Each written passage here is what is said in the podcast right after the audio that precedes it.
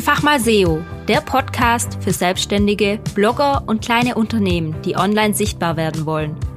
Mein Name ist Lisa und ich zeige dir, dass Suchmaschinenoptimierung keine Magie, sondern eine logische Konsequenz ist.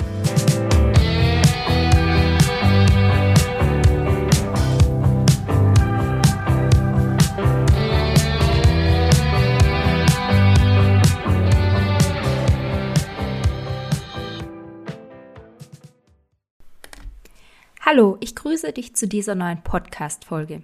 Heute möchte ich mit dir über etwas reden, was oft stiefmütterlich behandelt wird, und zwar die Meta-Description. Die Meta-Description ist eine kurze Beschreibung der Seite oder des Beitrags. Und diese wird, wenn man alles richtig gemacht hat, auch bei Google ausgespielt. Kurz zur Erklärung. Wenn du bei Google etwas suchst, dann siehst du ja meistens so eine Überschrift, die etwas dicker dargestellt ist und größer dargestellt ist und darunter so eine kleine Beschreibung. Der Titel ist der Meta-Titel. So wird es im HTML-Code dann auch deklariert. Und darunter die kleine Beschreibung ist die Meta-Description.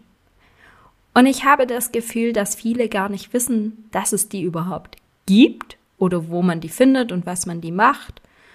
Und andere wiederum sagen heutzutage, ah ja, die ist nicht mehr relevant, die brauche ich gar nicht ausfüllen, Google macht eh, was sie wollen. Ja, das ist auch manchmal so. Weil in der Vergangenheit war es einfach so, dass viele eben nicht wussten, dass es die gibt und haben nichts reingeschrieben oder haben irgendwas reingeschrieben, was gar keinen Sinn macht und hat Google das ausgespielt. Und die Ergebnisse waren so schlecht, weil wir Menschen eben versagt haben, dass Google irgendwann gesagt hat, gut, wir machen da jetzt unsere eigene Meta-Description draus. Das heißt, die ziehen sich irgendwas aus dem Text raus. Wenn aber der Nutzer eine Meta-Description hinterlegt hat, die gut ist, dann wird diese genutzt. Wenn aber Google der Meinung ist, dass es etwas Besseres gibt, dann wird auch etwas Besseres genommen. Das heißt, ja, es kann sein, du machst dir die Arbeit, eine gute Meta-Description zu erstellen. Und Google macht dann trotzdem was anderes. Es kann aber auch sein, dass Google die super findet. Und dann hast du die Chance, mit deiner Meta-Description zu überzeugen. Jetzt stellt sich natürlich die Frage, wenn Google eh macht, was sie wollen, lohnt sich es dann überhaupt, was eigenes zu machen? Und meiner Meinung nach lohnt sich die Arbeit auf jeden Fall, weil zum einen kannst du es besser machen, als Google es macht. Ich meine, Google sucht sich durch den Algorithmus irgendwas aus dem Text raus und meistens passt es auch ganz gut. Aber du hast die Möglichkeit, es noch viel spezifischer reinzuschreiben, eine viel klickbarere Meta-Description zu machen und deine eigenen Informationen reinzumachen. Und wenn du die Möglichkeit hast, deinen eigenen Text auszuspielen, anstatt irgendwas, was sich Google raussucht, dann würde ich die Möglichkeit auch unbedingt nutzen. Und abgesehen davon wird ja bei jeder Suchanfrage eine andere Meta-Description ausgespielt. Das heißt, nur weil jetzt bei dieser Suchanfrage Google sich irgendwas aus deinem Text rauszieht und dann die eigene Meta-Description draus bastelt, heißt es noch lange nicht, dass deine Arbeit für umsonst war und deine eigene Meta-Description gar nicht angezeigt wird. Also ich würde immer empfehlen, die Meta-Description auszufüllen. Und nicht nur ich tue das. Auch John Müller von Google hat jetzt öffentlich getwittert, dass die Meta-Description immer noch eine sehr große Bedeutung hat und dass die vor allem für kleinere und mittlere Unternehmen eine Riesenchance bieten kann und dass man die unbedingt ausfüllen soll. Und wenn das jemand von Google selbst schon twittert, dann wird es ja gar nicht so falsch sein, oder? Ja, was gehört in die Meta-Description rein? Wenn ich dich jetzt ein bisschen gecatcht habe und du denkst, oh ja, wo ist meine Meta-Description? Wo kann ich die ausfüllen? Die Meta-Description, die hat eine bestimmte Länge. Da muss ich gerade mal selber noch nachschauen. Manche sprechen von einer Pixelbegrenzung, manche sprechen von einer Zeichenbegrenzung, dann ist sie wieder etwas länger, wieder etwas kürzer. Ich würde sagen, so unter 160 Zeichen ist die Meta-Description ganz gut. Sie sollte natürlich mehr wie fünf Zeichen haben, aber so zwischen 150 und 160 Zeichen wäre ganz gut. Es kann natürlich auch sein, dass dann was abgeschnitten wird, aber das liegt immer im Ermessen von Google. Wenn wir schon bei Google sind, die haben einen ganz tollen Ratgeber, den werde ich auch in dieser Podcast-Folge in den Show Notes verlinken, wie man gute Meta-Description schreibt.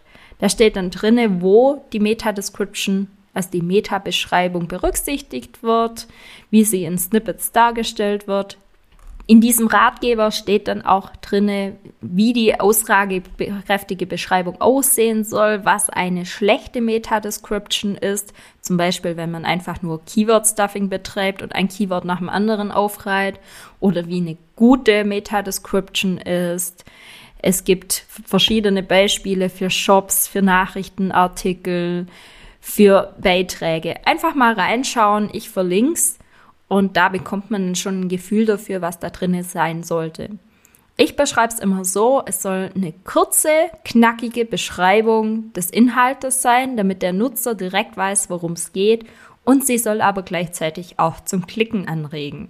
Das kann man mit Call to Actions machen, man kann auch ein Smiley oder ein Emoji mit reinpacken oder einfach Lust auf mehr machen. Aber der Nutzer soll sofort verstehen, warum es, worum es geht und dann eben draufklicken. Wo kann man denn die Meta-Description ändern?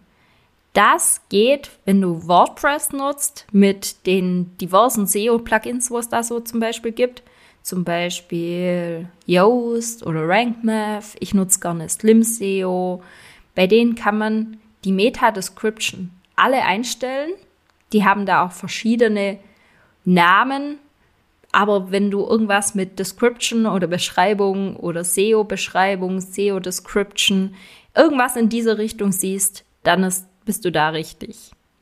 Und wenn die nicht genutzt wird, dann macht das SEO-Plugin automatisch die ersten paar Zeilen oder die ersten paar Zeichen von deinem Inhalt da rein, was meistens nicht gut ist. Weil wenn du zum Beispiel einen Page-Builder nutzt, dann ist das irgendein Ützelkrützel. Und wenn Google dann einfach den Text aus den ersten Zeilen nimmt, dann werden sie erst recht eine eigene draus basteln. Drum füll die unbedingt aus. Wenn du ein anderes Content-Management-System hast oder eine andere Website, da gibt es sicher auch Möglichkeiten, die Meta-Description zu hinterlegen.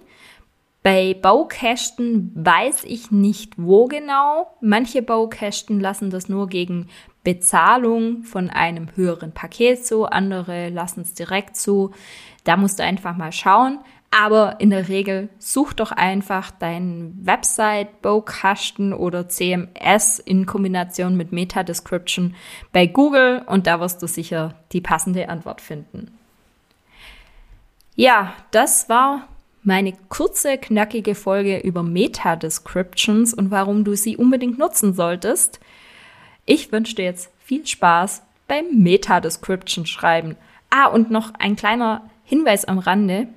Mittlerweile gibt es auch schon gute KI-Tools, die das für dich übernehmen oder die dich inspirieren, eine gute Meta-Description zu schreiben. Das heißt, wenn du deinen Inhalt kopierst und in eine KI gibst und sagst, hey, schreib mir da eine Meta-Description dazu, dann funktioniert das in der Regel recht gut.